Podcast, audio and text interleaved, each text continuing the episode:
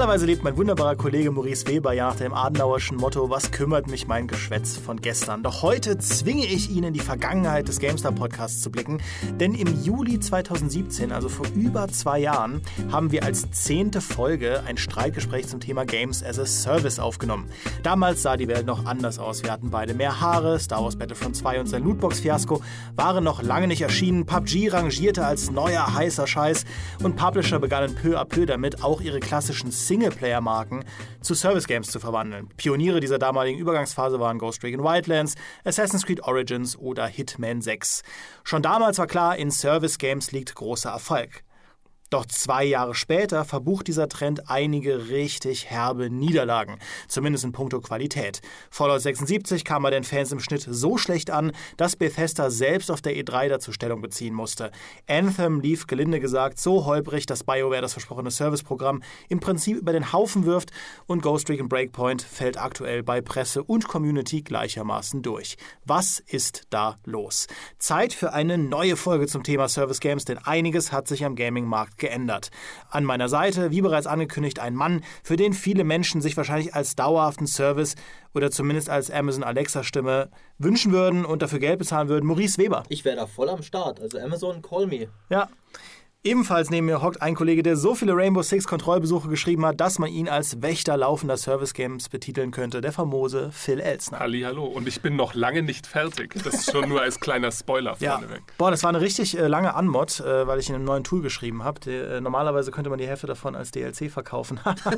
ähm, aber bevor wir loslegen, Maurice, wusstest du, dass das Originalzitat von Adenauer länger ist? Dass er sagt, was äh, kümmert mich mein Geschwätz von gestern?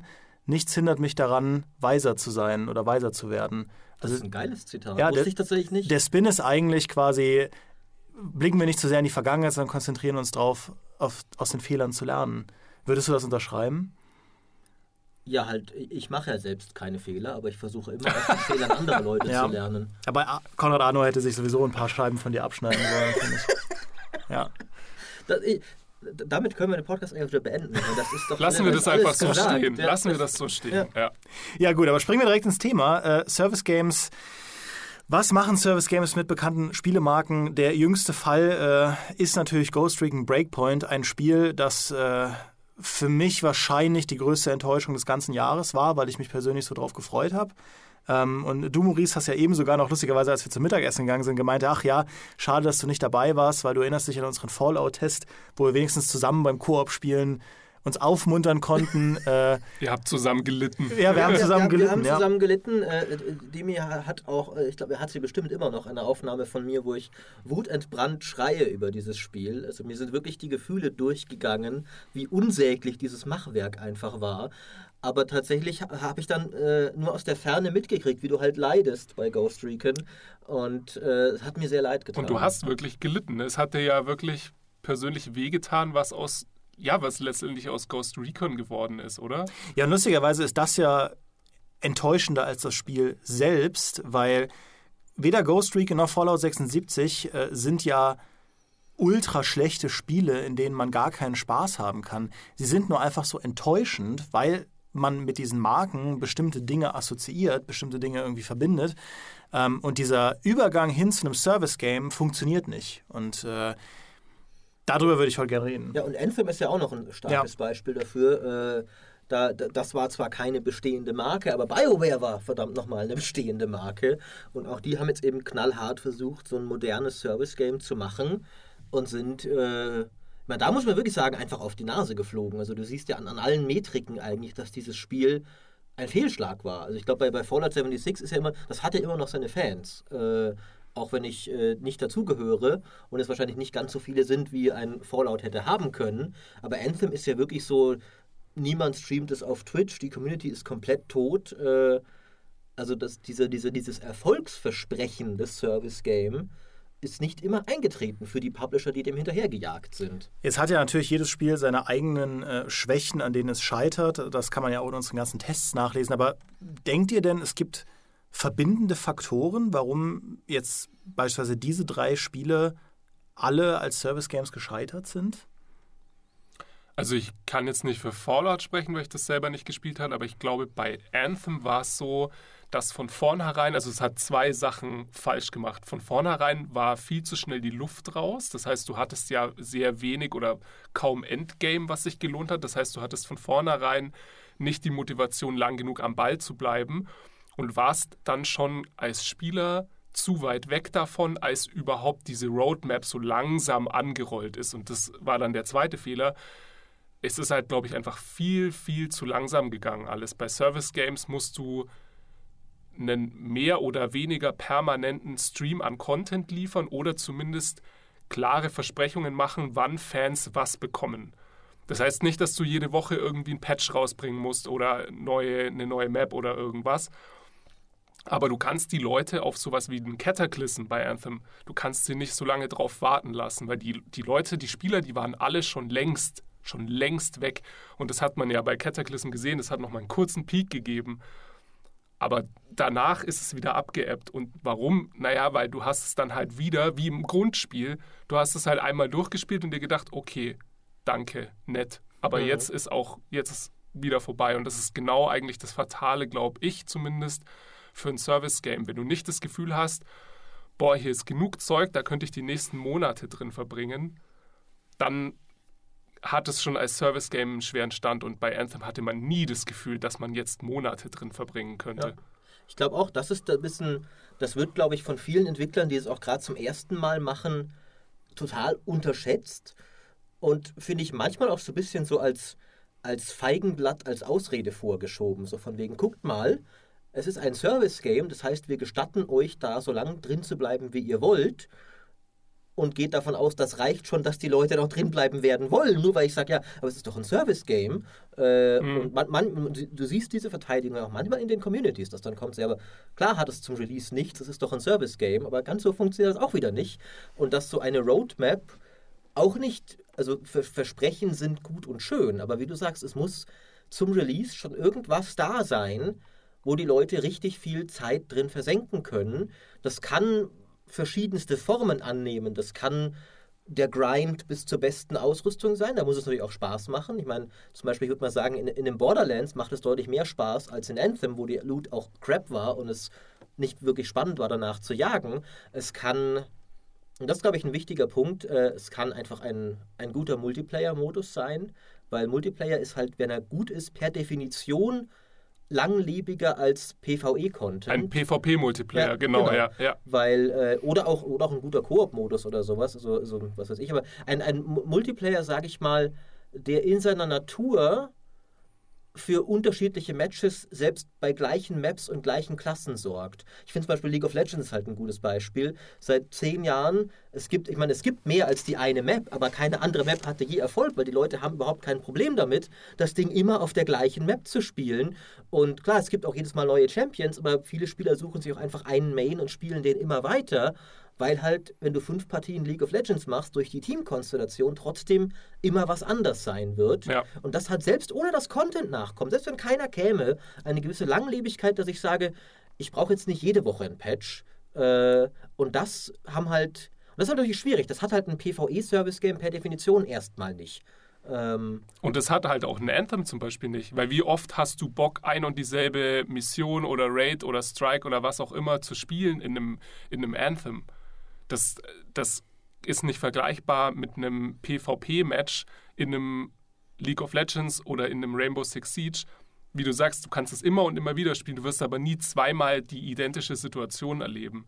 Das heißt, da hast du von Grund auf mal die Motivation, vielleicht ein paar Wochen oder Monate zu spielen, bis dann eben die nächste Season kommt oder der nächste Held kommt oder irgendwas, wo du dann sagst, hey, das ändert jetzt wieder das Meta oder das eröffnet neue Strategien oder so. Da sind sicher League of Legends und Rainbow Six sogar recht ähnlich. Ja.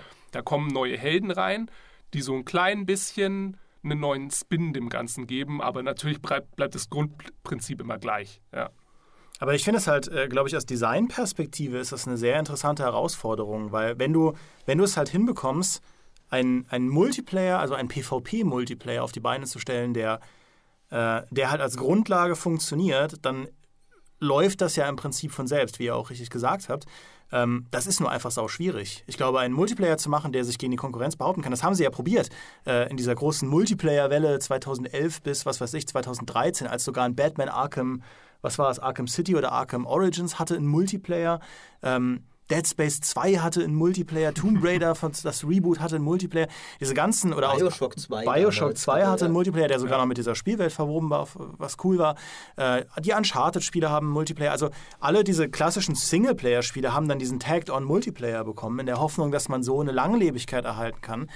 Hat dann in den meisten Fällen nicht wirklich funktioniert, weil A, die Leute das für einen Singleplayer gekauft haben, aber viel wichtiger, B, diese Multiplayer einfach nicht tief genug waren, um genau das äh, auszulösen, was du gesagt hast, Maurice, dass man halt so auf dieser einen Map immer und immer wieder neue Strategien ausprobiert und irgendwie sich gegenseitig übertrumpft und sich das Meta die ganze Zeit vor, vorwärts entwickelt, weil Leute neue Sachen entdecken und so. Ähm, und dann hinzugehen und zu sagen, okay, aber was ist denn Rockstar da mit GTA Online gelungen? Oh mein Gott, die haben einfach ihre Open World aus dem Singleplayer genommen, die Leute drauf losgelassen, und Wahnsinn, das läuft ja ultra gut. Also seit, seit sieben Jahren sind die im Prinzip in GTA Online unterwegs, die Spieler, in Scharen und lieben das, was da passiert. Und Rockstar, statt halt irgendwie wie Ubisoft mit Assassin's Creed jedes Jahr eine komplett neue Open World bauen zu müssen, müssen die einfach nur ab und zu mal Updates rein. Also natürlich sind diese DLCs auch Arbeit, das will ich gar nicht irgendwie kleinreden, aber ich glaube, ein DLC für GTA Online zu entwickeln, ist weit weniger Arbeit, als jetzt meinetwegen das, was sie auch bei Red Dead gemacht haben, einfach ein komplett neues Open-World-Spiel zu bauen. Das heißt, du hast von der, von der Ökonomie so einen Gewinn gemessen daran, wie viel Kohle du scheffeln kannst mit diesen Shark-Cards. Und das ist halt das, was sie versucht haben, ähm, auch für andere klassischere Singleplayer-Marken umzusetzen. Sagen, wir machen keinen Tagged-on-Multiplayer, wir machen aus unserem Singleplayer ein Service-Spiel. Und das irgendwie haben sie sich, glaube ich, leichter vorgestellt, als es letztlich war. Mhm. Aber dafür bieten sich ja Open-World-Games prinzipiell auch mal an. Gerade GTA, wie du sagst, wenn du eine Open-World hast, du kannst dir da immer wieder was Neues reinsetzen, ohne das große Rad zu drehen. Du kannst neue Heists oder Missionen oder Orte da reinbauen oder Raids oder sowas. Und ich glaube, das wollten halt, wollte Ubisoft halt mit, mit Breakpoint machen. Sie wollten eine Open World bauen wo du immer wieder was reinfüttern kannst, wo du dann halt einen Endgame reinbaust oder einen neuen Bossgegner oder sowas. Nur das Problem meiner Meinung nach bei Breakpoint war dann, ähm, dass der grundsätzliche Gameplay-Loop war aufgesetzt, weil das ganze Looten und dieses ganze den Spieler in diesem in dieser Welt festhalten ist ja eigentlich sehr künstlich in Breakpoint, weil du hast ja auch gar nichts von deinem Loot und du hast auch wenig davon, diese Bossgegner ähm, zu besiegen, sondern die sind da drin um ihrer Selbstwillen. Diese ganze Loot-Spirale ist da drin um ihrer Selbstwillen, weil du nicht das Gefühl hast, das bringt dir jetzt wirklich was oder die Welt wird interessanter oder so. Das heißt, du fällst eigentlich schon aus diesem Loop raus, noch bevor irgendeine Art von Endgame überhaupt kommt. Aber GTA Online lebt ja auch davon, dass, du, dass sie immer wieder Heists reinbauen oder dass sie halt Events veranstalten in dieser Open World. Nur haben die Spieler in dem Fall das Gefühl, dass sie in dieser Welt auch immer was geboten bekommen, was ihnen wirklich, was sie weiterbringt. Dass sie zum Beispiel ihren Fuhrpark ausbauen oder ihre, was auch immer man sammelt in GTA Online. Da gibt es einen Haufen Zeug, dass du immer reicher wirst oder dass du Immobilien hast oder sowas. Und ich finde, da versagt halt Breakpoint. Bei GTA Online ist ja, glaube ich, wirklich so, also auch hier als jemand, der das nicht selber gespielt hat, aber ich glaube, da war das vielen auch so. Es gibt ja viele Service-Games, finde ich, und du hast ja eben mit Breakpoint gerade eins beschrieben, wo man das Gefühl hat, okay, die haben das Modell jetzt einem Spielprinzip aufgezwungen, das es nicht braucht und es auch aktiv abstößt eigentlich, nur weil sie halt den, das Geldversprechen von Service Games haben wollen. Ich glaube, bei GTA Online gab es bestimmt viele Spieler, die sich eigentlich schon gedacht haben, boah, wie geil wäre es in dieser Welt MMO-mäßig unterwegs zu sein. Also diese Welt ist so geil, so riesig. Ich stelle mir mal vor, da könnte ich mit anderen Spielern interagieren. Ich glaube, da gab es wirklich viele Spieler, die nicht gesagt haben, oh, jetzt twingt Rockstar hier das Service-Modell einem Spiel auf, wo es gar nicht passt. Sondern im Gegenteil, viele haben gesagt, ja, ja genau, das ist genau der nächste Schritt. GTA, aber online. Das ist doch genau, was ich die ganze Zeit wollte. Ähm, nicht, dass ja ich zu diesen Spielern gehören würde, aber ich bin ja ein Mensch mit Empathie, wie jeder weiß. Ja, ja. Großem Verständnis für Andersdenkende. und äh, natürlich äh, kann ich ich voll nachvollziehen, dass das da passiert ist. Es gibt ja seit Jahren auch Modder, die in jedes GTA versuchen, irgendwie so einen Multiplayer reinzubasteln, was dann eigentlich fast immer scheitert. Aber die Idee ist da oder der Wille war schon immer da. Das ist richtig. Ja, ja das ist echt so. Diese Vorstellung, ich weiß noch damals bei GTA 4, das war ja das erste von den großen, wo sie dann Multiplayer eingebaut haben. Aber sie hatten vorher schon bei GTA Liberty City Stories einen Multiplayer eingebaut auf der PSP. Echt? Ja, ja. Da gab es Multiplayer? Ja, und ich bin damals Kommt richtig. Wieder mit seinem obskuren Faktenwissen hier. Ja, ich bin damals überall rumgerannt in meinem Freundeskreis, so, oh, wir können jetzt GTA im Multiplayer spielen. Und dann alle so, ja, aber keiner hat Bock, sich eine PSP zu kaufen. Hau ab, Demi. Ja, habe ich dann nachher schön allein für mich. Hast du dann zwei PSPs gekauft und so ja, die eine in jeder Hand und nur Multiplayer ja, spielen? So richtig forever alone, ja. Ähm, aber ja, diese, diese Vorstellung ist halt ein absoluter Wunschtraum, auf den Rockstar da einfach nur reagiert hat. Und ich glaube, sie hat, haben auch wirklich, also ich weiß, sie haben nicht damit gerechnet, dass es halt so explodieren würde. Deswegen, damit, damit äh, haben sie ja auch sehr zu kämpfen, weil diese ganzen Serverarchitekturen und die ganze Infrastruktur des Spiels überhaupt nicht darauf ausgelegt ist, ein Service-Game zu sein. Ladezeiten sind endlich lang, ähm, das alles furchtbar sperrig, das, das Spielsuche, das Matchmaking von, von vor, vor, vor, vor gestern. Ähm, aber es funktioniert halt, weil, weil die Leute die, die Grundidee, diesen Core, diesen Kern so geil finden, einfach mit Kumpels zusammen durch Los Santos zu brettern. Selbst wenn du gar nichts von diesen Spielmodi machst, selbst wenn du überhaupt keine Heists machst oder Deathmatches oder sonst irgendwas, allein irgendwie in dieser Welt unterwegs zu sein und Quatsch anzurichten, gemeinsam vor den Cops zu fliehen oder so, ist schon super cool. Und das ist ja die große Herausforderung und die hängt auch sehr zusammen, finde ich, damit mit dieser Herausforderung, die Open-World-Spiele generell in den letzten Jahren hatten. Wie füllen wir diese riesige Welt, die wir haben, mit spektakulären Inhalten? Mhm. Ja, und du hast einen Witcher 3, äh, ich komme übrigens weiter, ich bin jetzt bald bei 100 Stunden. Sehr gut, ähm, ah, das ist ein guter Mann. Bei Witcher 3, wo einfach die, Story, die, die Welt komplett vollgepackt ist mit Story-Inhalten. Einfach mit spannenden Quests, mit spannenden Geschichten. Ähm, ich bin gerade in Novigrad, deswegen, also du, du, stolperst da halt von einer Quest in die nächste.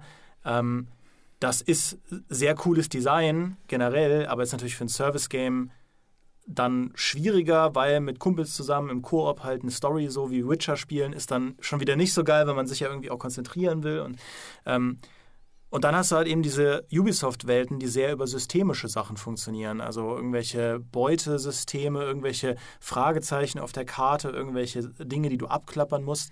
Ähm, und das ist halt für sie, glaube ich, also für Ubisoft einfach schwierig gewesen, das halt zu nehmen und da einen Koop oder einen Multiplayer reinzusetzen, der die Leute halt ewig bei der Stange hält. Aber würdest du sagen, dass dann zum Beispiel ein Assassin's Creed Odyssey kein erfolgreiches Service-Game war? Weil jetzt als jemand, der es nicht gespielt hat, aus meiner Warte, war das ja schon durchaus ein Service-Game, zumindest im Ansatz da. Und das sind immer wieder neue Inhalte gekommen. Die Welt hat immer neue Sachen dazu bekommen und die Leute haben das ja dann auch längerfristig gespielt. Ja, total. Und da hat Ubisoft das auch hinbekommen. Äh, Assassin's Creed Odyssey, also generell Ubisoft hat, glaube ich, als grundsätzliche Strategie seit ein paar Jahren schon, jedes Spiel muss halt diese Service-Game-Tauglichkeit mitbringen. Ja, deswegen hatte ja auch in Far Cry New Dawn dieses komische aufgesetzte Rollenspielsystem, oh, das niemand gebraucht hat, das auch im Spiel selbst überhaupt keine Relevanz hatte, weil Far Cry New Dawn war kein Service-Game, das war ein Open-World-Shooter, den man in 10, 12, 15 Stunden durchspielen konnte. Und mhm. das war auch gut. Also war, war ein gutes Spiel. Ähm, aber Assassin's Creed Odyssey hat ein paar Dinge richtig gemacht. Das Wichtigste gegenüber Ghost Recon Breakpoint, glaube ich, ist, dass ähm, zum einen das Loot-System funktioniert hat, weil geile Rüstungen sammeln in der griechischen Antike ist schon von vornherein interessanter, mhm. als zehnmal die gleiche MP4 zu sammeln. Und du hattest das Gefühl, es äh, bringt äh, dir auch was. Ja, du ja, hattest das Gefühl, ja. es bringt dir was. Und wir sind halt als Spieler auch ein bisschen konditioniert, das finde ich mehr zu akzeptieren, auch wenn es ja genauso unrealistisch ist, in der Antike haben sich zwei Schwerter auch nicht derart unterschieden, wie sie sich in einem Level 1 bis Level 50 Service Game unterscheiden. Trotzdem wirkt es nochmal ein bisschen realistischer, als wenn zwei Sturmgewehre sich derart unterscheiden. Oder zwei Camo-Anzüge verglichen mit zwei Bronzepanzerungen. Ja. Ja. Äh, es wirkt, es passt irgendwie besser. Ähm, ich finde, das ist auch das große Problem, das ein, ein The Division für mich halt einfach hat, weil ich finde, dieses ganze Loot-Shooter-Prinzip ist halt albern in einem Echtwelt-Szenario, wo dann Gegner Bullet Sponges sind, ja, aber es sind doch, es sind doch einfach Dudes, sind doch einfach Plünderer. Ja. Aber wie du sagst, so in, in der Antike kaufe ich das. Ja, es ist halt eine Sache, ob du den Helm des Leonidas findest, einen legendären Helm, oder ein Baseball-Cap, das du rumdrehen kannst. Und das, und das es 5% äh, unwahrscheinlicher macht, dass du von einer Drohne entdeckt wirst. Das ist einfach nichts, wo ich sage, Boah, da wackelt mir jetzt das Bein vor Wonne. Das ist einfach äh, sehr unspektakulär. ja. Versus halt, okay, ich habe die Rüstung des, äh, weiß ich nicht, Minotaurus-Schlechters oder so. Mhm. Das ist halt cooler. Also das passt besser zusammen. Ähm, aber gerade weil du es auch angesprochen hast, Maurice, ähm, auch dies, die, bei, bei The Division 2 haben sie es ja hinbekommen, dass auch unabhängig von dem Loot einfach dieses Kern-Gameplay genug Spaß macht. Und mhm. auch das hat Assassin's Creed Odyssey hinbekommen. Das, das Schleichen, das Klettern, das Kämpfen und so weiter, das waren alles Mechaniken, die Spaß gemacht haben und die aber auch mit diesem Loot-System harmoniert haben. Das haben einige Spieler nicht angenommen. Da lagen so die größten Kritikpunkte auch, dass jetzt das Schleichen plötzlich nicht mehr immer tödlich ist und so. Assassin's Creed ist doch ein Actionspiel. Aber wenn du wolltest, konntest du dir eben mit den richtigen Ausrüstungsteilen, mit den richtigen Waffen da ein Schleichbild zusammenstellen in Assassin's Creed Odyssey wo du selbst die ganz dicke Gegner, gegen die du sonst irgendwie zehn Minuten kämpfen musst, halt mit einem Stich von hinten um die Ecke bringen kannst. Und das ist dieses Gefühl von, boah, super, ich habe da so einen smarten Giftklingen-Ultrabild entdeckt. Da überlebt der Gegner zwar meinen Angriff, aber, lang, aber ich muss nur um ihn rumtänzeln und er stirbt dann von selbst. Dieses Gefühl von Überlegenheit, das hat Ghost Recon Breakpoint halt auch nicht, weil das Spiel halt ein Taktikshooter irgendwo in seiner DNA ist, Kopfschüsse immer tödlich sind und deswegen brauchst du einfach besseres Loot nicht. Ja. Ähm, und das haben sie, haben sie nicht hinbekommen, diesen, diesen Widerspruch aufzulösen. Ja? Der, der, der Endgegner des Spiels, ja? der Punisher, Cole D. Walker, John Berntal, der Bosskampf gegen ihn, und das ist jetzt kein Story-Spoiler, aber der Bosskampf gegen ihn, der, da fliegen vier Drohnen um ihn rum, die schießt du ab und dann schießt du ihm einmal in den Kopf, das war's. Game vorbei. Ja, und dafür grindest du nicht legendäre Ausrüstung. Das ist einfach nicht, wie es funktioniert. Nee. Und ich will auch gar nicht, dass ich das in einem Ghost Recon muss. Aber wenn ein Ghost Recon sagt, wir machen jetzt die Art Spiel, dann muss es das hergeben und das tut halt nicht. Aber dann muss es auch den ganzen Weg gehen bis zu The Division. Meines, ja. meine, meines Erachtens nach, wenn sie gesagt haben, okay, wir wollen dieses Loot, wir wollen diese Spirale, wir wollen diese Sammelei mit Legendaries und allem Pipapo und äh, dass die Leute rumfliegen und nach diesen Kisten überall suchen dann musst du full blown The Division gehen. Dann musst du halt auch damit leben, dass es halt nun mal Bullet Sponges sind, weil deine Waffe macht dann mehr Schaden und dann merkst du, aha, das, was ich aufgesammelt habe, das bringt jetzt was und so. Und dann hast du Bossgegner, wo du merkst, okay, mit der oder der Fähigkeit oder mit der oder der Waffe komme ich da dann dagegen an und dann kommt auch das Teamplay da irgendwie besser zum Tragen. Aber dann musst du dich davon verabschieden, von dem Gedanken, dass es ein Taktik-Shooter sein kann. Weil das muss dann zwangsläufig sowas sein wie ein Destiny oder The Division. Und das sind halt im Kern erstmal Rollenspiele und keine Taktik-Shooter. Mhm. Wobei ich ja auch finde, also ich, weil wir ja recht viel jetzt über, über Loot und sowas reden. Loot ist ja offensichtlich, wird als Weg gesehen, ein Spiel besser zum Service-Game zu machen. Vor allem habe ich den Eindruck, weil sich die Publisher denken, da kann ich dann besser Mikrotransaktionen verkaufen. Weil wenn es Loot und Erfahrungspunkte gibt, kann ich Erfahrungsbooster und Loot sogar direkt ja verkaufen bei mhm. Ghost Recon.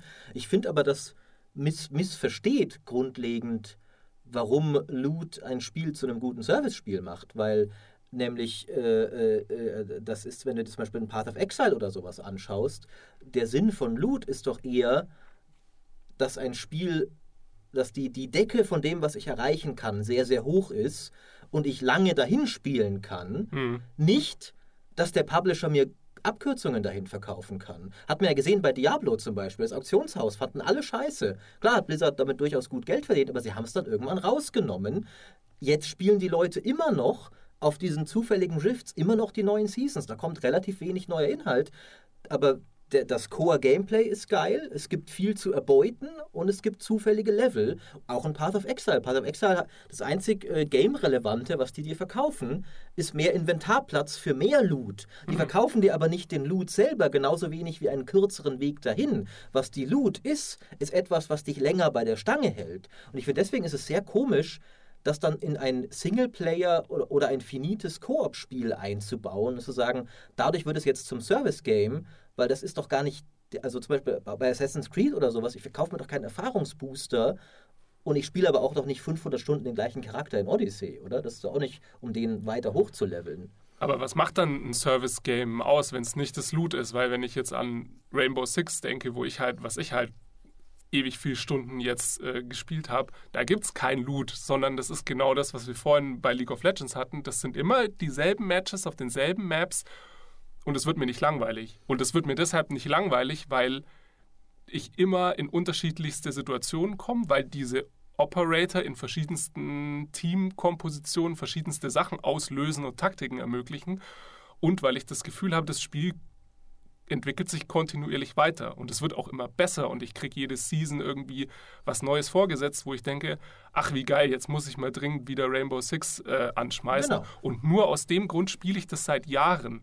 Seit Jahren wirklich irgendwie mindestens wöchentlich, wenn nicht öfter, weil ich das Gefühl habe, das wird einfach nicht alt. Ich kann da einfach nochmal 500 Stunden rein investieren und ähm, da brauche ich keinen Loot dafür oder irgendwas. Ich habe mittlerweile, es ist mir sogar egal, ob ich diese Alpha-Packs da ziehe, wo diese Waffenskins drin sind.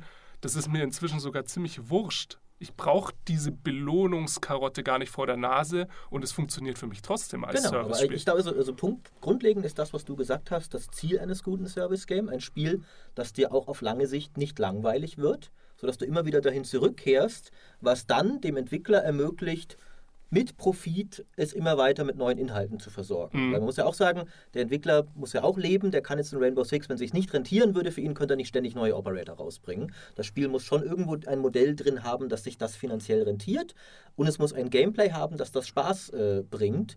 Aber ich habe eben das Gefühl, dass eben, also gerade jetzt Ubisoft da missversteht eben, wie man das erreicht auf diese Art und Weise, weil, weil Loot ist das nicht in einem, in einem finiten Singleplayer-Spiel oder sowas und auch nicht Path of Exile eben zum Beispiel, was die dir dann verkaufen, sind halt, ist halt geiles Aussehen für deinen Charakter, um ihn noch besser zu mhm. machen. Aber nicht, wir lassen dich die Item-Loot-Spirale überspringen.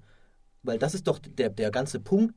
Die Item-Loot-Spirale ist doch das, was dich lange spielen lassen soll. Wenn sie gut und, da, gemacht und dann ist, zu sagen, der Sinn unserer Loot-Spirale ist aber, dir ein Item zu verkaufen, mit dem du sie überspringen kannst, das besiegt sich ja selbst. Ja, also ich glaube, ich glaube tatsächlich, äh, theoretisch müssen ein Diablo und ein Ghost Ring Breakpoint gar nicht so weit voneinander weg sein, wenn es um die Gründe geht, warum man halt weiterspielt. Man muss nur diese Ideen, also dieses Loot-Game in irgendeiner Form sinnvoll verheiraten mit diesem Core-Gameplay-Loop. Und Diablo schafft das eben. Ich meine, Maurice, du weißt das besser als ich, aber das, das durch die Dungeons slayen macht einfach Spaß. Das hat einen guten Flow, das ist sehr kurzweilig, das ist die perfekte Feierabendunterhaltung. Man kann dabei den GameStar-Podcast hören. ähm, man, man bekommt dafür aber auch geile Rüstungen, die aber auch nicht irgendwie rein kosmetisch sind, sondern die eben ermöglichen, auf eine coolere Art und Weise dich durch die Dungeons zu, ja. zu slayen und so. Das ist eigentlich der Inbegriff von einem, von einem motivierenden Loot. Loop. Genau, obwohl es purer Selbstzweck ist. Ja. Das Witzige ist, du, du erreichst ja nichts, als dass du noch dass du den Dungeon-Schwierigkeitsgrad nochmal höher schrauben kannst, dein Level, also du machst immer mehr, es, die, die, Seasons geben dem ein bisschen einen Zweck. Äh, ich persönlich bin tatsächlich gar kein Fan davon, weil mir ist es egal, ob ich jetzt, wo ich auf der Rangliste stehe. Ähm, Path of Exile macht das ein bisschen besser, weil die Seasons, die da kommen, bringen immer auch noch neue Ligen mit neuen Inhalten und sowas mit. Ähm, aber klar, es ist, letztlich ist es immer Selbstzweck, aber es macht halt Spaß. Und ich glaube, da sind zwei Sachen, die wir eben häufiger schon angesprochen haben, äh, relevant. Zum einen ist eben wirklich das, wie man auf Englisch sagt, auch das, das Minute-to-Minute-Gameplay ist spaßig. Also einfach 10 Minuten Diablo oder Path of Exile zu spielen, ist schon geil. Selbst wenn ich dann nicht 100 Stunden spiele, ich hatte 10 Minuten meinen Spaß, weil ich Monster gemetzelt habe. Ähm, ich glaube, ein zweiter Punkt, den diese klassischen ISO-Rollenspiele halt oft haben, den dann nicht alle 3D-Spiele auch so leicht nachvollziehen können, ist äh, dass sie zufallsgenerierte Levels haben. Das ist halt in, in Abwesenheit eines PvP-Multiplayers, und Path of Exile hat sogar einen tatsächlich, aber ich bin nie ein Fan davon gewesen, aber ist in solchen Spielen auch nicht der Hauptsinn der Sache. Aber sie haben halt dafür dann immer zufallsgenerierte Endgame-Maps. Und die sind jetzt auch nicht, sage ich mal, mega tiefsinnig. Gerade die, die Diablo Rifts, das ist halt es ist jetzt auch nicht so, dass du jedes Mal ein brandneues Erlebnis hast, aber es fühlt sich auch nicht so an, als würdest du immer den gleichen Scheiß machen. Mhm. Ist, doch, ist doch nett, dass dann, weil die werfen halt dann zufällig Teilsets und Gegner aus verschiedenen Akten aus zusammen. Da hast du halt die Festung aus dem dritten Akt, aber es sind die Gegner aus der Wüste dort, obwohl die Festung verschneit ist. Ist albern, aber ist halt dann auch irgendwie, ist halt Abwechslung. Ähm, und das ist halt zum Beispiel, das hat ja ein Anthem überhaupt nicht gehabt zum Release. Äh, dass du, dass du dieses, der, der Loot-Grind in Anthem war dann trotzdem immer wieder auf der gleichen Map gegen die gleichen Gegner mit Missionen, die sich auch schn sehr schnell wiederholt haben. Hm. Und mit einem völlig simplen Zufallssystem, gar nicht irgendwie mit tiefen Quests oder sowas, kann, so ein 2D-ISO-Schnetzler schon Vielfalt schaffen. Ich finde, das ist einer der Knackpunkte, weil das, das ist auch das, was du meinst, Maurice. Das, wie, wie löst man das Problem in einer, in einer finiten, festen Open World auf? Weil wenn du halt hingehst und sagst, okay, wir machen jetzt für Ghost Ring Breakpoint andauernd neue Bereiche der Map, dann... Äh, dann kannst du auch direkt eine neue Open World machen. Also du, sie wollen ja da so ein bisschen ökonomisch hingehen und sagen, wir haben eine Welt gebaut und in der passieren immer wieder spannende neue Dinge. Und ähm, und, und, und das ist, glaube ich, eine große Herausforderung. Und Breakpoint hat da durchaus smarte Ansätze. Es gibt zum Beispiel diese Fraktionen im Spiel, die aus einer Story-Perspektive alle schlecht sind. Ähm, also passt, über, passt überhaupt nicht, ist Quatsch, aber, aber, prinzipiell, ja, du hast eine, nehmen wir mal irgendwie Wildlands als Beispiel, du hast da die bolivianischen Rebellen, die gegen die Drogengangster kämpfen. Und Breakpoint nimmt das und sagt, okay, jeden Tag gibt es halt neue Missionen, die ihr euch da abholen könnt. Und die sind ein Stück weit zufallsgeneriert, aber manchmal machen wir die auch von Hand. Und äh, und wenn ihr diese, diese Missionen geben euch immer wieder neue Gründe, in Basen reinzugehen und die halt mit diesem coolen Taktik-Gameplay, das wir haben, zu clearen. Und dafür bekommt ihr coole Belohnungen, äh, irgendwie coole Waffen oder coole Ausrüstungen und so weiter das ist ja eigentlich was, wo man sagen würde, klingt ja nicht so verkehrt. Und ähm, bei, bei Wildlands haben sie ja dieses Tier-1-System nachgereicht, das ich auch sehr, sehr smart fand, dass du im Prinzip, nachdem du ausgelevelt bist, 50 Schwierigkeitsstufen frei, frei arbeiten musst. Und du fängst auf der niedrigsten an und gehst halt, im, es wird halt immer schwerer, immer schwerer, immer schwerer.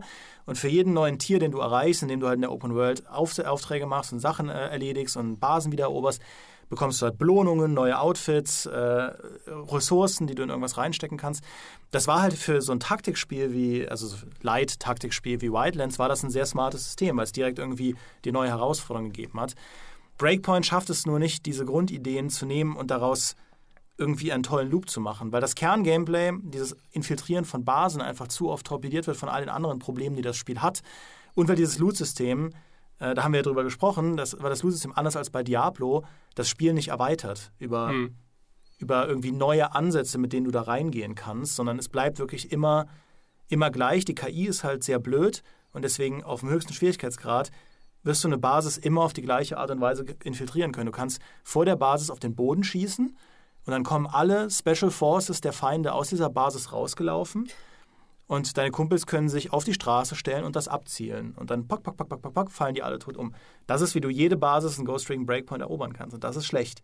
Ähm, aber prinzipiell glaube ich durchaus, dass man in diese Open-World-Gameplay-Sachen auch systemisch sehr gut kombinieren kann mit, ähm, mit solchen Service-Game-Aspekten. Und Assassin's Creed Odyssey hat eben das hinbekommen, weil, weil dieses Kern-Gameplay genug Spaß gemacht hat, dass du mhm. sagst, okay, wenn ihr, ich gehe jetzt auch gerne noch das fünfte Mal in diese Basis rein für die Spartaner, äh, weil ich bekomme danach eine Schlacht, die ich schlagen kann. Ich bekomme danach eine geile neue Waffe und mit der geilen neuen Waffe kann ich das und das cooler machen. Und wenn ich keinen Bock mehr habe auf dieselbe Basis, äh, auf dieselbe Athena-Basis, äh, dann fahre ich halt dem Schiff ein bisschen rum und mache damit Missionen oder, oder mache in der Story weiter, weil es gibt ja hunderte Quests und so.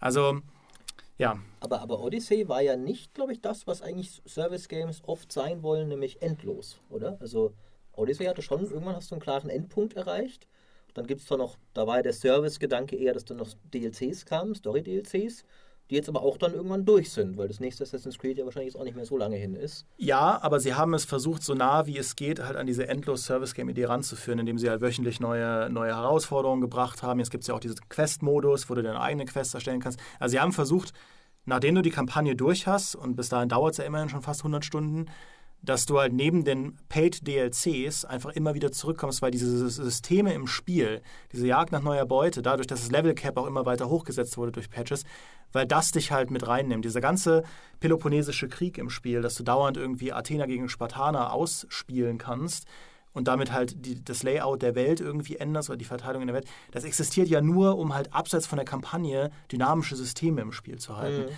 Jetzt kann man natürlich argumentieren, okay, hat das die Leute wirklich endlos im Spiel gehalten? Aber es gibt immer, immer viele Leute, die sagen, nee, ich habe Assassin's Creed Odyssey 300, 400 Stunden gespielt, auch nach der Kampagne bin ich da noch ewig am Ball geblieben. Und auch wenn das jetzt noch kein Endlos-Service-Game war, ist das, glaube ich, für Ubisoft ein sehr erfolgreiches Testbeispiel gewesen, wie man Spieler über ein oder zwei Jahre echt lange in einem Spiel halten kann. Wildlands war das ja auch. Da gab es ja auch dann ein Jahr zwei Pass und diese neuen ja. Story-Missionen, die nach den Story-DLCs noch veröffentlicht wurden, kostenlos und die Community-Challenges und so. Also sie experimentieren halt sehr aktiv damit, wie man irgendwie die Leute drin halten kann in diesem System, um dann irgendwie auch noch Sachen zu verkaufen. Ich meine, Borderlands 3, finde ich, macht das halt zum Beispiel mit Waffen. Weil dieses, dieses Zufallsgenerierte, was du vorhin beschrieben hast, Maurice, über ähm, Level in Diablo oder auch in Path of Exile, dass da zufallsgenerierte Elemente drin sind. Im Endeffekt macht Borderlands dasselbe, nur dass du halt immer wieder neue Waffen findest und du kannst 60, 70, 80 Stunden reinstecken und du findest immer noch irgendeine Knarre, wo du dir dann denkst, Alter, was macht das für einen gestörten Scheiß, ja. weil es halt dann wieder aus irgendwie ich, die sind nicht 100% zufallsgeneriert, aber sie sind halt, es gibt so viele verschiedene Varianten, dass du halt immer irgendwas finden kannst, wo du sagst, also das habe ich so noch nicht gesehen oder die Effekte kombiniert sind jetzt nochmal total irre, weil sich irgendein Elementarschaden mit irgendeinem äh, Nachlademechanismus oder irgendeinem verrückten Projektil zu was zusammen kombiniert, wo du denkst, hey, das, das ist witzig, damit spiele ich jetzt mal äh, die nächste Zeit ja. und nach einer Stunde findest du spätestens die nächste Waffe, wo du denkst, Alter, ist das abgefahren. Und so ergibt sich da halt, finde ich, die Spirale draus, weil die Waffen sozusagen der zufallsgenerierte Endlosfaktor sind von Borderlands. Ich genau. meine, natürlich endet das auch irgendwann, dann hast du auch alles gesehen, aber bis dahin dauert es ewig lang. Also ich hatte. Das kann schon eine Weile dauern bei Borderlands 3, ich, ja. Ich war jetzt auf einer LAN-Party mit Freunden, wo wir Borderlands gespielt haben und wir waren halt konstant die zwei Tage, wo wir gespielt haben, konstant am uns wundern, was wir jetzt wieder für crazy Zeug gefunden haben und das untereinander ausgetauscht. Und hysterisch gelacht, wenn irgendwie eine Waffe jetzt wieder einen Effekt ausgelöst hat, der halt unvorhersehbar war, weil er die Gegner irgendwie zersägt, in Brand setzt und verstrahlt und dann in die Luft schleudert oder so.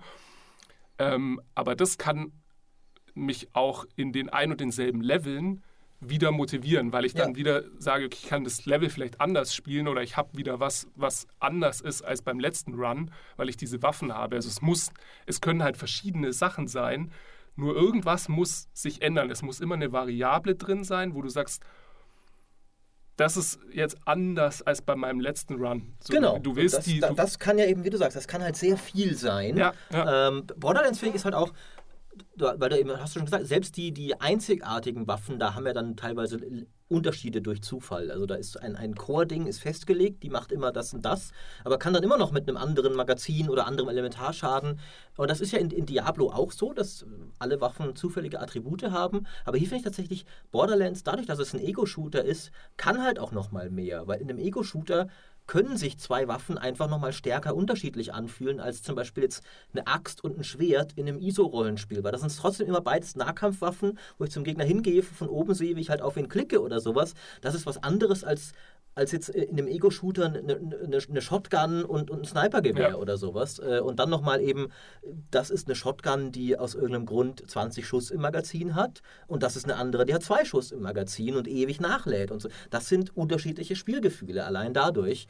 Ähm, tatsächlich muss ich sagen, würde würd ich mir bei Borderlands auch jetzt gerade ein äh, bisschen mehr Zufall noch wünschen bei den Levels, weil ich level jetzt gerade die, die anderen Klassen hoch und mhm. da muss ich schon sagen, so jetzt in Diablo könnte ich die jetzt auch einfach schnell im, im Abenteuermodus hochleveln, wo ich immer Zufallslevels spiele, die mehr Erfahrung geben auch. Also ja, ich meine, ich mag ja auch die Kampagne und so, aber beim vierten Mal ist halt auch so mit der gleichen Klasse, mit der anderen Klasse zwar, aber trotzdem wissen so, ja, jetzt würde ich, hätte ich eigentlich gern einfach eine Zufallsarena, wo ich schnell, ich kann das ja mit einem Kumpel machen, der mich dann hochzieht oder sowas, aber wenn man es alleine macht, ist so, da fehlt ein bisschen dieser Zufallsfaktor. Aber abgesehen davon ist halt wirklich, Borderlands macht eben die anderen Sachen gut. Das Core-Gameplay ist geil. Und Borderlands ist auch noch so, finde ich, das ist ja schon ein Service-Game im Sinne, dass da auf jeden Fall ja noch DLCs kommen werden. Es ja. hat einen Season Pass und so weiter. Werden bestimmt auch noch Skins verkauft werden und sowas. Äh, aber es ist nicht eins von diesen Service-Games, wo du das Gefühl hast, okay, die haben das extra gedrosselt, damit die Spieler länger bei der Stange bleiben, sondern die haben das Richtige gemacht, damit die Spieler länger bei der Stange bleiben, geben wir ihnen einfach Berge über Berge an Scheiß.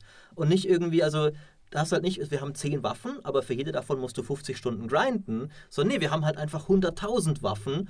Du kriegst auch jede Stunde eine geile.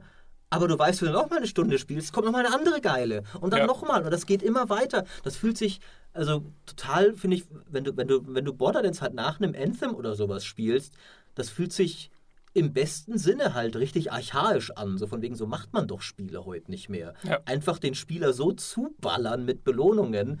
Auch, es gibt ja auch Kosmetik, die du nicht kaufen musst. Ja? Du findest einfach Skins im Spiel. Wann, wann, ich weiß nicht, wann ich das letzte Mal in einem anderen Spiel einfach Skins erbeutet habe. Kostenlos. Ja, es ist auch, ähm, ähm, meinte Fritz, weil wir haben nämlich auch ein Video zu dem Thema aufgenommen, kleine Schleichwerbung. Oh. Ähm, meinte Fritz auch so irgendwie, ja, wenn, wenn, wenn Entwickler sich hinstellen auf die Bühne und halt schon anfangen damit, ja, unser Spiel, das bald rauskommt, wird halt äh, online bleiben und es wird äh, ein Service über oh, Jahre ja. sein und so weiter. Also wenn Entwickler ihr Spiel als Service-Game bezeichnen, in den meisten Fällen wird es dann nicht so toll. Also das ist echt, äh, ja. das war bei Ghost Recon Breakpoint auch so. Ja, for years to come wird das halt der neue der neue äh, Superbrenner? Wahrscheinlich nicht. Also wahrscheinlich geht die Rechnung nicht auf. Hm. Muss man mal sehen. Ich weiß nicht, was sie bei Breakpoint noch rumreißen. Ubisoft ist da ja wirklich beharrlich, das muss man ihnen ja zugutehalten. Siehe For Honor, ne? Siehe, siehe For Honor, siehe Rainbow Six auch natürlich. Äh, also sie machen ja wirklich viel. Auch bei Wildlands haben sie ja sehr viel gemacht. Mhm. Ähm, aber ja, da, daran scheitert es oft, weil man, und das ist, glaube ich, in der Kommunikation mit den Spielern auch im Nachhinein Vertrauen schädigend. Ähm, weil jetzt bei Breakpoint entsteht ja schon für viele der Eindruck, ja gut, da wurde halt mit der Monetarisierung zuerst gedacht. Und ja. ähm, dabei weiß, also ich weiß es noch nicht mal. Ich, ich, ich weiß es nicht, ich, ich, bin nicht bei denen und ich äh, mache jetzt auch keine Anschuldigung ohne irgendwelche Beweise. Ähm, aber es kann ja umgekehrt auch so sein, dass dieser Service-Gedanke so ein bisschen auch losgelöst ist mal von der Monetarisierung. Also die Idee ist ja nicht verkehrt, dass man sagt, wir bauen eine Open World, die genug Content bietet, dass die Leute da immer wieder hin zurückkehren wollen, dass sie halt 200, 300 Stunden Spielspaß haben. Die Idee an sich ist ja nicht irgendwie böse oder so. Ähm, nur du musst halt irgendwie, also es kann halt schnell passieren, dass es in der Kommunikation so an, ankommt, dass halt in erster Linie Service Game, weil Mikrotransaktionen gedacht wurde und erst dann okay, jetzt müssen wir noch ein gutes Spiel machen. Dafür. Ja, und, vor allem auch in erster Linie mal als äh, ich, ich, sehe dieses Versprechen halt, ich lese das immer inzwischen als das Gegenteil von dem, was sie meinen, nämlich, okay, zum Launch wird erstmal gar nichts ja. am Start sein. So von wegen, ah, wir haben einen 10-Jahres-Plan. Das Spiel ja, kommt später. Genau, aber was ist euer Plan für den Launch? Ja, äh, ich, ich habe hab nämlich gerade heute ich mir gedacht, als hatten wir eine News dazu auch, dass die Marvels Avengers haben jetzt auch gerade wieder gesagt, dass ihr Spiel jahrelang Content ja. bieten wird. Und wenn ich sowas lese, zum Beispiel bei mir ist so, ja, äh, ja, ist mir eigentlich egal. Ich will erstmal wissen, ob es geil ist zum Launch. Ich habe halt das Gefühl, auch das, das sind dann witzigerweise oft die Spiele, die halt zu Dauerbrennern werden, die, die erstmal an den Start gegangen sind. Zum Beispiel, äh, das uraltes Beispiel natürlich, das erste StarCraft.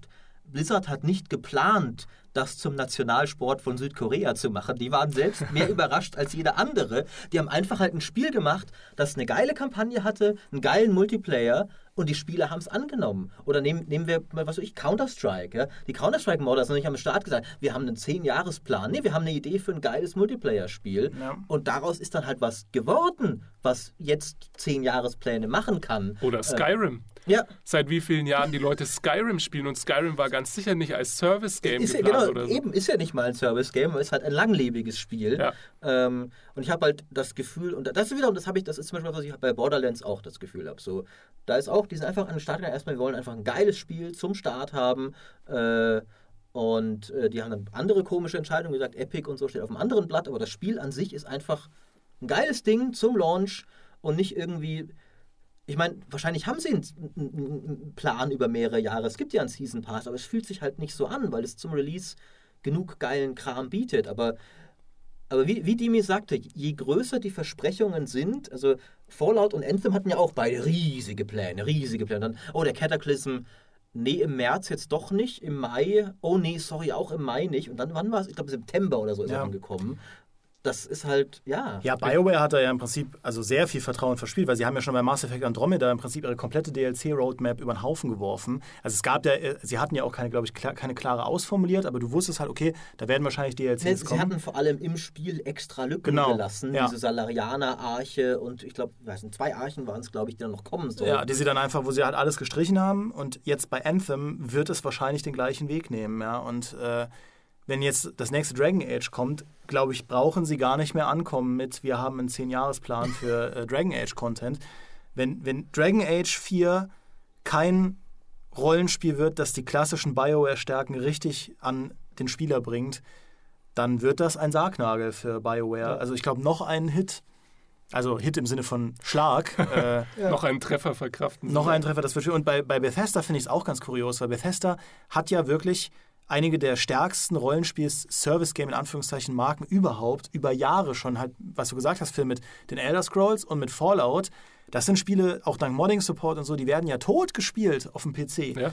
Und, und dann war jetzt Bethesda, während dieser ganze Service-Kram losging, waren sie ja diejenigen, die gesagt haben, wir machen ein Prey, wir machen Dishonored, wir machen ein Doom, wir liefern euch noch die klassischen Singleplayer-Spiele, die niemand sonst mehr machen will. Und das Image von Bethesda war super. Mhm. Und jetzt irgendwie hat sich da in ihrer, in ihrer Markenstrategie was geändert. Und Wo man sagen muss, die waren halt nicht alle erfolgreich. Die waren nicht erfolgreich, ja. Zum Beispiel, gut, aber manche schon. Doom zum Beispiel war, glaube ich, schon erfolgreich. Ja, aber, aber so. Prey und Dishonored und ja. so waren nicht erfolgreich. Und äh, da kann man auch verstehen, dass sie sagen, okay, wir müssen was anderes machen. Aber hier, Elder Scrolls Online zum Beispiel ist auch noch ein Riesenerfolg. Ähm, aber der Weg, den sie jetzt gehen, ist halt für die Marke, glaube ich, nicht sonderlich gut. Weil Fallout ein Riesenflop war, ähm, zumindest in der, in der Qualität oder in der Wahrnehmung, in der Wahrnehmung, der. Wahrnehmung ja. einfach. Ähm, ja. Schimmlige Helme, ne? ja, also da ist ja, gut, man muss halt sagen, da kam halt dann auch eins aufs andere. Also wenn du sowas halt machst, dann wird alles viel, viel schwerer ausgelegt. Ja. Ähm, und dann haben sie jetzt Wolfenstein, das Youngblood, mit solchen Loot, äh, nicht Loot, so aber mit so, mit so Progressionsmechanik, ja. mit so Levelmechaniken aufgebaut. Und so Game Design von 2003 mit respawnenden Gegnern, was man zuletzt bei Doom 3 irgendwie hatte. Ähm, wieder drin. Und dann Rage 2 ist auch underwhelming gewesen, war auch so ein Open-World-Spiel, das nichts mit seiner Open-World zu machen wusste. Und jetzt Doom ist auch verschoben worden um Monate. Weiß ich nicht, was da der Grund ist, aber ich, auf jeden ich Fall. Ich vermute ehrlich gesagt genau das, was ja. du sagst, dass sie wissen, okay, das muss jetzt geil werden. Wir brauchen jetzt wirklich mal wieder was, wo einfach auch unsere Core-Gamer, so unsere, unsere Singleplayer-Shooter-Fans einfach sagen, das ist ein geiles Ding. Ja. Wir müssen jetzt sicherstellen, dass das das wird.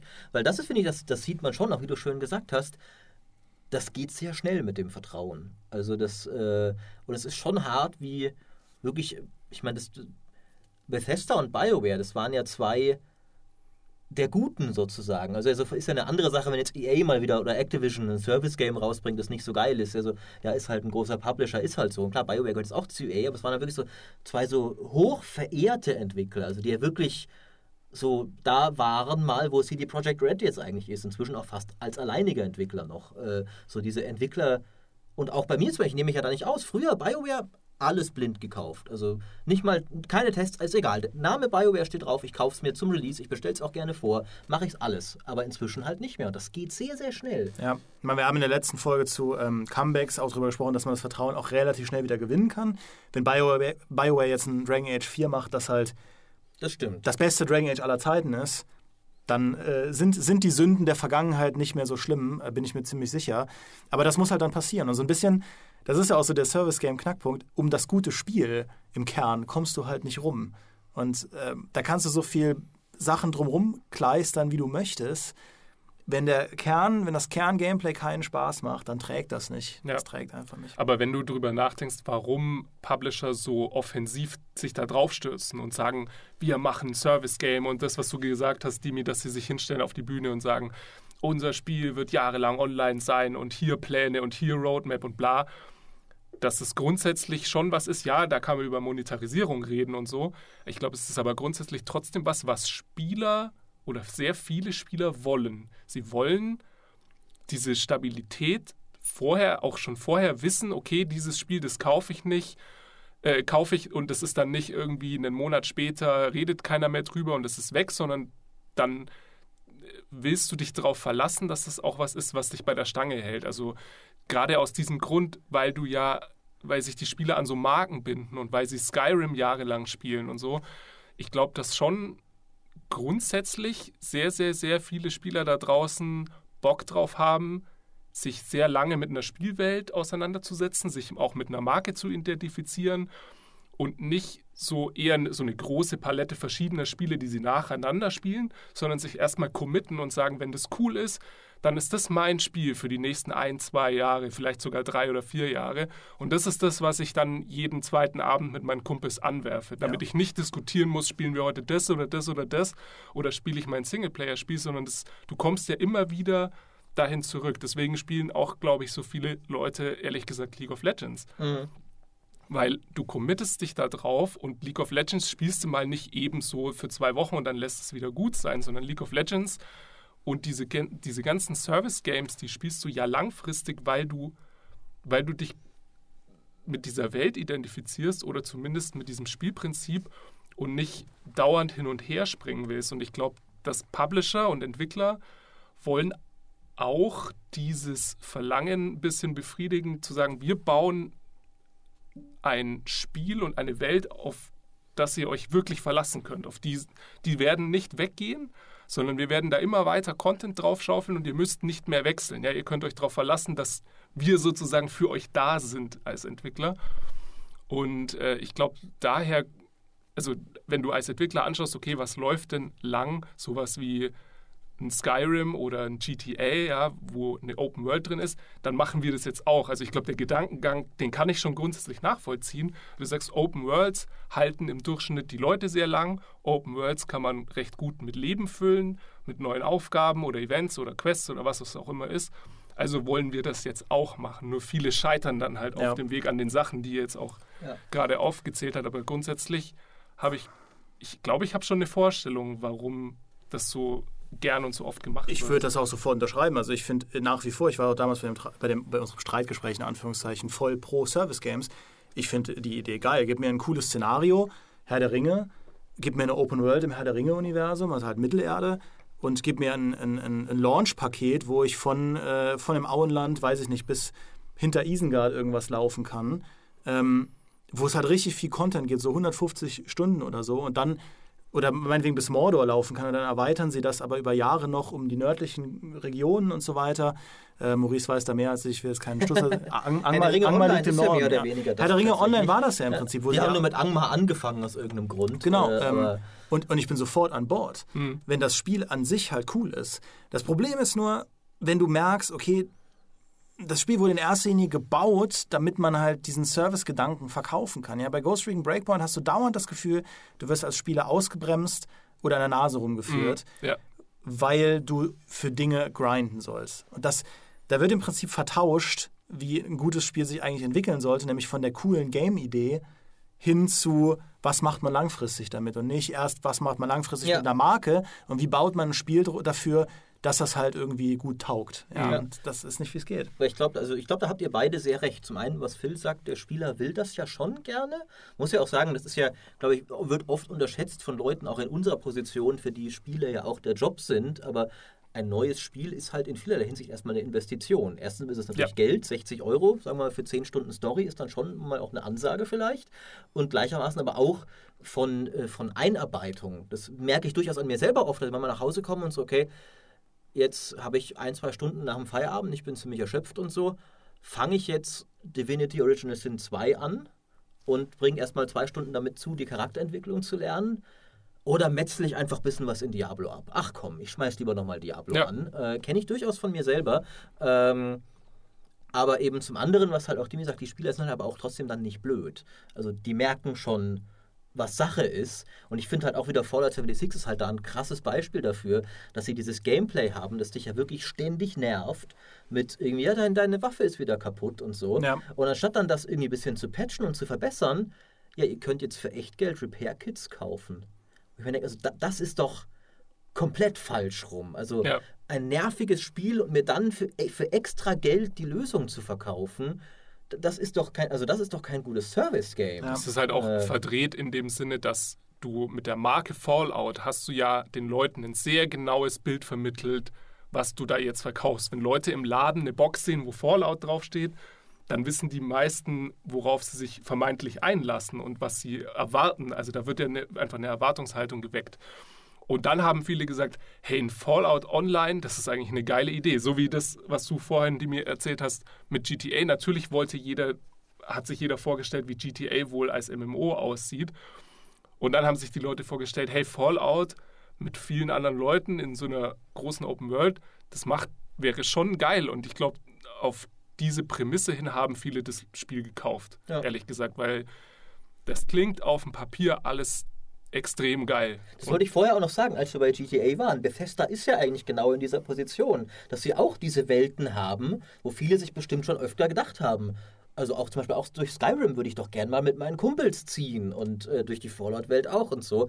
Aber selbst das kannst du halt dann versauen, wenn du es halt nicht geil machst. Ja, und sie haben es ja selbst quasi bei den Elder Scrolls hinbekommen. Zwar nicht direkt mit äh, Elder Scrolls Online, aber nachdem sie da irgendwie ein paar Iterationen durchlaufen haben, das Ganze irgendwie gerepackaged haben, ist ja eh so, glaube ich, mit erfolgreich, das erfolgreichste Spiel von Bethesda, mhm. äh, aktuell sowieso. Mhm. Ähm, da haben sie es hinbekommen. Bei Fallout dann eben nicht. Und ich finde, wenn, wenn du als Spieler merkst, okay, der, der Entwickler will mir hier quasi, will, dass ich hier immer das Gleiche mache, aber tut so, als sei es nicht so oder tut so, als sei es für irgendwas gut, ist es aber nicht, dann zerfällt einfach dieser, dieser Service-Game-Traum so schnell oder platzt halt so schnell.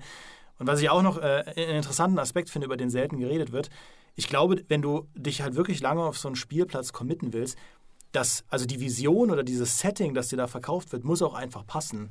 Äh, das ist ja für viele, also für viele so einer der Knackpunkte. Bei mir zum Beispiel bei Battlefront 2, das ich ja immer noch aktiv spiele. Mhm. Das ist ja immer noch ein sehr seichter Shooter. Aber diese Vision, in diesem Star Wars-Spielplatz einzutauchen, wo ich auf diesen Schlachtfeldern da kämpfen kann, ähm, und Maurice hat ja jetzt auch den Koop angefangen zu spielen, ja. Ja, oh. er, er, kriegt, er hat mich wieder ein wenig gekriegt. Naja, aber er kriegt, er kriegt dich ja mit genau der gleichen Prämisse spiel doch irgendwie deine coolen Star Wars-Schlachten, so wie du das möchtest, mhm. in einer geilen Grafik und mach das idealerweise immer und immer und immer wieder. Also wenn das Szenario halt stimmt und cool ist, und auch da können eben, finde ich, Service-Games scheitern, wenn sie sich genü nicht genügend Mühe geben, eine, interessantes, eine interessante Ausgangsposition zu bauen. Das, hat, das ist bei Ghost Recon Breakpoint ein Riesenproblem, weil man kann dem Wildlands-Szenario wirklich vorwerfen, dass es, dass es platt war, dass es halt, okay, Amerika kommt und rettet Bolivien vor sich selbst war alles super platt, die Story war platt, der Endgegner war platt, das war alles super seicht, aber als Kulisse für dieses Sicario-mäßige, okay, du bist hinter feindlichen Linien als Spec Ops-Soldat. Das hat ein Feeling vermittelt. Total, ja. dieses Feeling von, okay, Spec Ops, Open World, Co-op, du und deine Buddies, ihr seid zusammen da und zieht das durch. Super. Willst du ewig drin bleiben, dann verzeihst du dem Spiel auch eine schlechte Story, solange das Kern-Gameplay dich auch irgendwie das erleben lässt oder fühlen lässt, ja. Ähm, Breakpoint scheitert daran, weil dieses Szenario mit Aroa nichts halbes und nichts Ganzes ist. Es wird einfach, da entwickelt sich nie irgendein Gefühl davon, was für ein Szenario du dir eigentlich gerade hier gibst. Und bei Anthem, finde ich, war es auch so.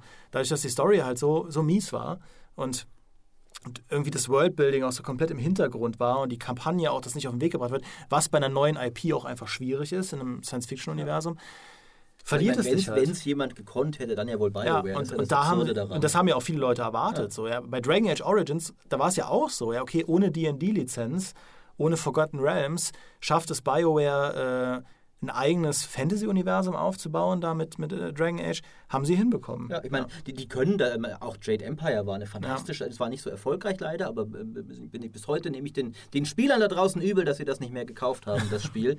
ähm, aber auch sonst, ich meine, zum Beispiel auch zum Beispiel KOTOR war ja zumindest zur Hälfte das, weil klar, es war Star Wars, aber es war die alte Republik, da gab es wenig dazu. Mhm. Das haben sie auch, die können das schon, das geht. Und ich finde tatsächlich, Anthem war eins der Spiele, das in dieser, also das war mit einer auch der größten Verfehlungen von Anthem, dass es das eigene Versprechen seiner Welt überhaupt nicht erfüllt hat. Es hat ja diese, hat er dir versprochen, diese, so ein, ein, ein chaotischer Planet, was auch coole Prämisse, von, von den Göttern nur halb fertig gebaut und dann verlassen. Da kann alles passieren.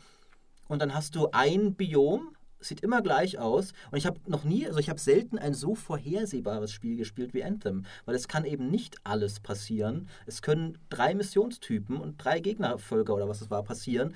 Und du hast fünf Stunden gespielt, du hast alles gesehen, was Anthem zu bieten hat. Mhm. Also die, diese Missionstypen immer sammle diese komischen fliegenden Kugeln da ein oder was das war und bring sie da hin und, oder geh irgendwo hin und steh da kurz ja. oder verteidige dich ein bisschen. Also es war ja wirklich, du hast extrem schnell den gesamten Inhalt dieses Spiels, auch die, die Gegnertypen. Ja? Du denkst dir, das erste, wo du so einen Titan bekämpfst, und der hat doch, glaube ich, der heißt doch irgendwie Feuertitan oder sowas, dann denkst du dir, okay, die gibt es in haufenweise verschiedenen Ausführungen. Nee, es gibt diesen einen Titan. Es gibt wirklich nur den einen. Der ist immer gleich. Und dann gibt es noch zwei weitere große Bossgegner. Das riesige Viech und ich glaube noch irgendwas. Und das ist auch wieder, das wird durch alle Missionen recycelt.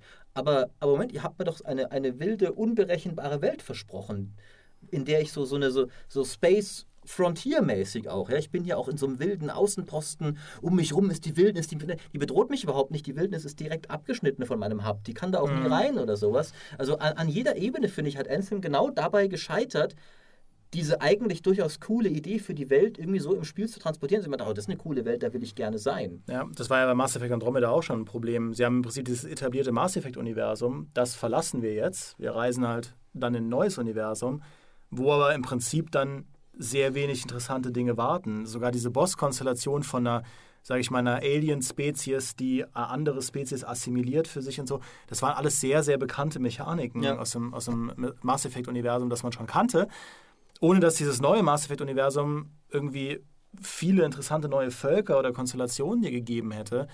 Ähm, und so hat BioWare da einfach so das größte Potenzial verspielt. Und ich glaube, das ist so ein bisschen die, ja, die, die, das Tragische an diesen Service-Games, weil ich glaube, wir alle hätten oder viele von uns hätten halt wirklich Bock auf das, was die Entwickler da in der Theorie anbieten. Dass BioWare so ein geiles Science-Fiction-Universum baut, ein geiles Fantasy-Universum, dass es irgendwie äh, ein, ein, neues Ghost Recon gibt in einer, in einer neuen Welt, wo du halt gegen Spec Ops kämpfst und so.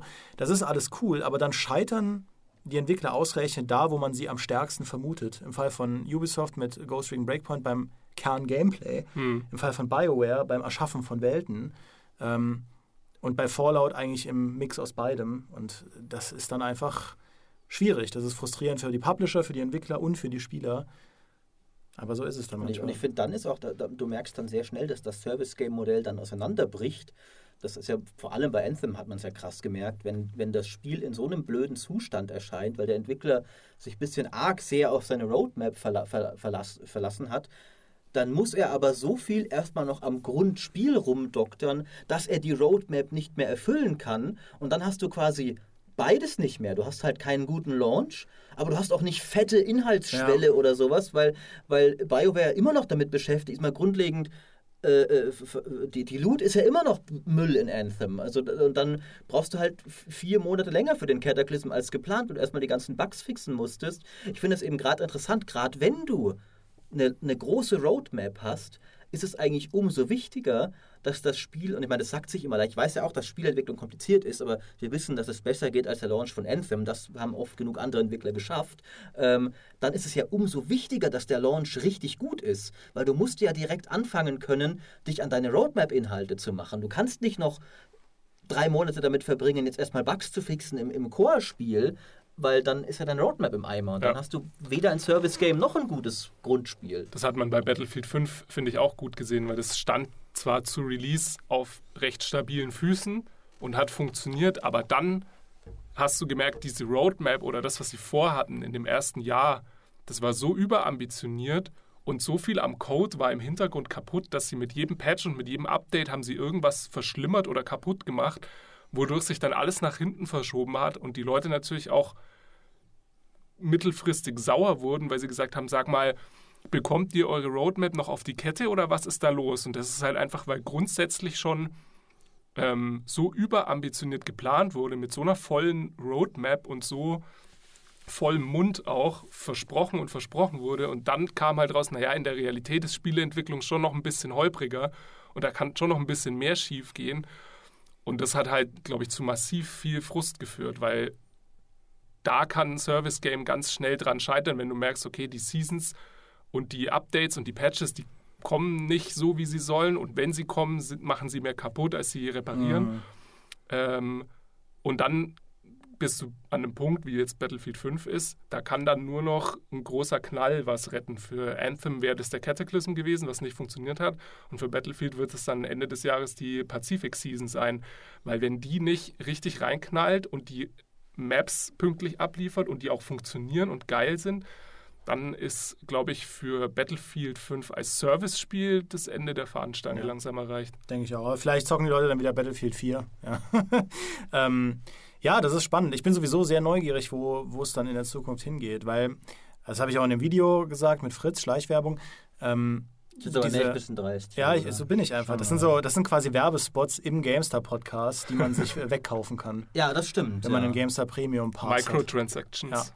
Ja. Ähm, also GameStar Plus-Kunden hören diesen, diese Werbung jetzt gerade nicht. Das wird dann rausgeschnitten. Ja. Nein, Quatsch. Ähm, aber äh, solche, solche Trendbewegungen hat man ja eigentlich schon seit es digitale Vermarktung gibt. Also dass Publisher halt Märkte entdecken, wo sie sagen, oh geil, da kann man richtig was mitmachen. Das ist, glaube ich, ist, glaube ich, schon cool. Und dann haben plötzlich alle Spiele Lootboxen und dann kommt Battlefront 2 und, und da, also es gibt immer dieses eine Spiel oder das zweite oder das maximal dritte Spiel, an dem so ein Trend halt komplett scheitert, weil sie den Bogen überspannt haben. Und man kann sich darauf verlassen, der Bogen wird immer überspannt. Ist jedes stimmt, Mal passiert. Ja. Das ist bei DLCs passiert, das ist bei Pre-Order-Boni passiert, das ist bei Season Passes passiert.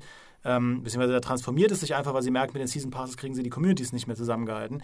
Bei Lootboxen, ähm, wie du erwähnt bei hast. Bei Lootboxen ja. ist es passiert und es ist auch bei Service Games vielleicht jetzt sogar schon passiert. Weil ich finde, wir sind gerade genau ja. in dieser Phase. Es ist wirklich so relativ Schlag auf Schlag. Mehrere, wie gesagt, sehr beliebte Entwickler auch. Also wirklich Entwickler, denen du immer gut BioWare hatte schon ein bisschen was verloren, aber trotzdem Entwickler, denen du erstmal auch einen gewissen Vorschuss geben würdest, die nicht schon im Tal starten ja. und trotzdem wirklich abgestürzt sind einfach damit, weil sie es einfach zu sehr in Richtung, ja, solange wir eine Roadmap haben, ist schon alles andere okay. Hat ja Todd Howard auch gesagt, so wie bei diesen Spielen ist ja nur, zählt ja nur, was sie mal werden. Und ich denke so, nein, das ist eben nicht der Fall. Ja. Ähm, ich glaube, wir sind genau an dem Punkt. Und ich bin sehr gespannt, wie das jetzt weitergehen wird. Also was Entwickler lernen werden aus Ghost Recon, aus Anthem, aus Fallout 76. Zumal eben auch die Gaming-Abos ja jetzt als das neue große Vermarktungsmodell langsam allmählich sich anfangen durchzusetzen und da bin ich auch neugierig, wie sich das halt nochmal ändern wird. Wenn plötzlich. Und wie da der Bogen dann überspannt wird. Ja, auch das kann ja. passieren. Aber wenn ein Publisher plötzlich denkt, irgendwie, okay, wir müssen jetzt mehr denken wie Netflix, dann geht es ja mehr um ein, also dann ist es gar nicht so wichtig, dass jetzt ein Spiel immer gespielt wird, sondern da geht es eher um ein Ensemble, dass du sagst, wir sind der Game Pass mit Red Dead Redemption 2, GTA 6 äh, und dem neuen Elder Scrolls Spiel bei uns drin. Äh, das gibt es nur bei uns. Könnt ihr das zum Release in der maximalen Edition spielen für 10 Euro im Monat da entscheiden andere Faktoren, was, was halt dann irgendwie wie gekauft wird. Und die Deals, die dann laufen, sind ja auch andere, weil Publisher dann den Spieleanbietern Geld zahlen für Lizenzen und so. Und also ich glaube, da, da könnte sich der Markt halt sehr signifikant transformieren.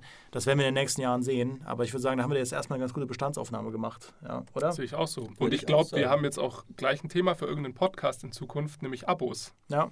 Das stimmt. Äh, äh, wir haben es ja immer schon wieder angeschnitten in so Zukunftstrends-Analysen, die wir zu, zu Messen auch mehrfach gemacht haben, weil es ja wirklich schon länger so Trend ist. Aber wir hatten wirklich noch keinen eigenen Podcast zu, zu Abos. Ne? Können wir echt mal machen, weil ja. ich äh, benutze gerade den Microsoft Game Pass und das ist jetzt wirklich komplett äh, keine Werbung oder so. Ähm, aber ich find, bin eigentlich überrascht davon, wie, wie sehr das gewisse Gaming-Gewohnheiten bei mir doch äh, ändert. Also ich finde es sehr interessant. Ähm, ist ein interessantes Thema, glaube ich, da können wir mal drüber reden.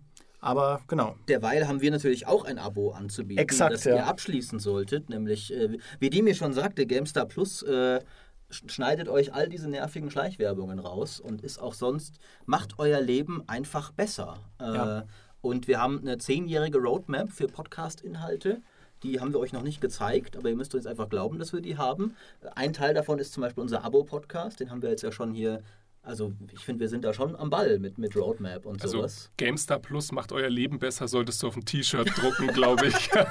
Micha wird sich bestimmt freuen. Er ist heute eben nicht da, aber wir, wir tragen seinen Geist trotzdem, finde ich, hier ganz gut weiter. Ja. Äh, und ihr kriegt eben auch, äh, das ist halt die Sache, die Hälfte unserer Roadmap ist ja Plus-exklusiv. Deswegen, wenn ihr das, das, das volle Erlebnis äh, wollt, äh, vielleicht sind wir sogar so dreist und der, ich meine, eigentlich müsste ja der Abo-Modell-Podcast Teil unseres Abo-Modells sein. Alles andere wäre irgendwie das stimmt, aber dann, dann, können wir halt ne? nicht so gut Werbung machen. Ja, also, das, das, ist schwierig, schwierig. Jedenfalls, äh, die, die Plus-Folgen sind auch ganz famos. Zum Beispiel, worüber letztes Mal? mal über Gaming-Comebacks. Da wurde sehr auch detailliert über Dinge gesprochen, die jetzt mit dem heutigen Podcast zusammenhängen. Also das ist nochmal so ein bisschen eine Vertiefung gewesen, die wir vor jetzt aufgenommen haben. Wir, wir, wir arbeiten nämlich in mehrere Zeitlinien ja. parallel.